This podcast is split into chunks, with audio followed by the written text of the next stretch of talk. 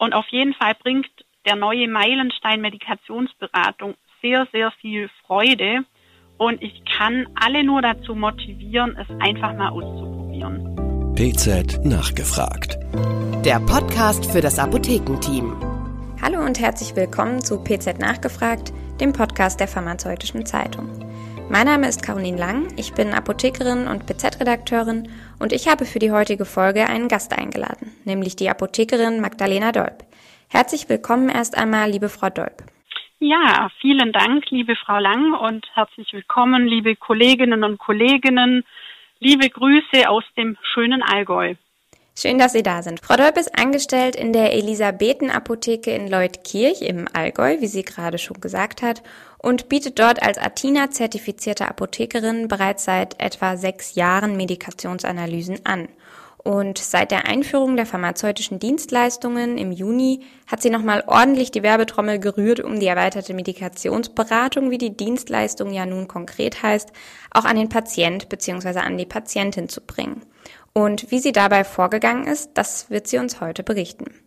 Frau Dolp, was war denn der erste Schritt, den Sie zur Bewerbung der erweiterten Medikationsanalyse gemacht haben? Ich habe zuallererst Kontakt mit dem Sprecher des hiesigen Ärztenetzwerks aufgenommen, um vorab sozusagen den Wind aus den Segeln zu nehmen und erstmal die Ärzte mit im Boot zu haben für diese neue Dienstleistung und wurde daraufhin zur Ärztesitzung, die bei uns regelmäßig stattfindet, mit den Haus- und den Fachärzten vor Ort eingeladen, um die neue Dienstleistung vorzustellen und habe dort Rede und Antwort gestanden bezüglich Inhalt, Ablauf, Zielen und den Nutzen für Patienten und Ärzteschaft dieser neuen Dienstleistung Medikationsberatung. Mir war es einfach wichtig, die Bedenken der Ärzte ernst zu nehmen und nachzuvollziehen, um eben an einem Strang zu ziehen, bevor ich dann das Angebot in der breiten Masse beworben habe. Welche Bedenken waren das, die die Ärzte und Ärztinnen da vornehmlich hatten? Was haben Sie da mitgenommen? Ich habe die Einwände sehr konkret wahrgenommen und auch aufgefasst, wie zum Beispiel Zeitaufwand ähm, durch Klärung aufkommender Rückfragen, das Einmischen in bestehende Therapiekonzepte mit mir als Apothekerin, als Fehlersuchende sozusagen, das war eine große Angst, die die Ärzteschaft hatte, aber auch die mögliche Verunsicherung der Patienten mit Vertrauensverlust zum behandelnden Hausarzt und natürlich auch das Thema der Nichthonorierung für solche Tätigkeiten. Und damit konnte ich aber gut umgehen durch meine Fachkompetenz, durch ein selbstbewusstes Auftreten, schlagfertige Argumente, wie ich denke, die immer das Wohl des Patienten in den Vordergrund stellten. Und natürlich brenne ich für die Sache Medikationsberatung und ähm, so konnte ich die allermeisten für die heilberufliche Zusammenarbeit gewinnen. Mit dem Aspekt im Hintergrund, dass wir uns gegenseitig im Vier-Augen-Prinzip unterstützen, dass ich meine Fachexpertise in das Therapieregime mit einbringe und die ärztliche Therapiehoheit immer unangetastet bleibt. Das denke ich sind die wichtigsten Punkte, die es da zu beachten gibt, wenn man diese Dienstleistung anbietet. Und das hat die Ärzteschaft dann auch überzeugt. Mhm. Sind Sie dann konkret auch nochmal auf die Ärzte und Ärztinnen in Ihrer direkten Umgebung zugegangen, bevor Sie dann begonnen haben, die Dienstleistung breit zu bewerben? Da ich seit sechs Jahren nunmehr Medikationsanalysen anbiete, kennt die Ärzteschaft vor Ort dieses Angebot. Ich habe damals den persönlichen Kontakt auch zu den Ärzten gesucht, mhm. habe natürlich mittlerweile mit vielen auch zu dieser Dienstleistung gesprochen, am Telefon, im persönlichen Kontakt in der Apotheke. Dadurch hatte ich es natürlich einfacher.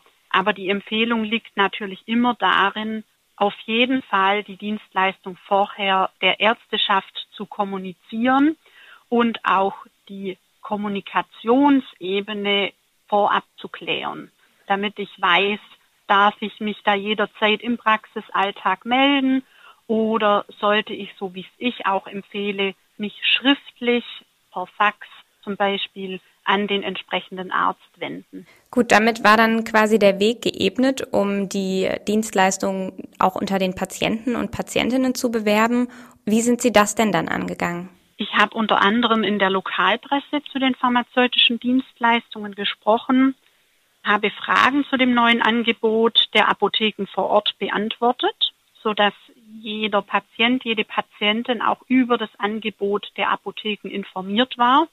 Habe ein Schaufenster zum Thema gestaltet, Flyer an die Kunden ausgegeben, natürlich auch unser Team geschult, um Kunden konkret anzusprechen, die die Einschlusskriterien erfüllen.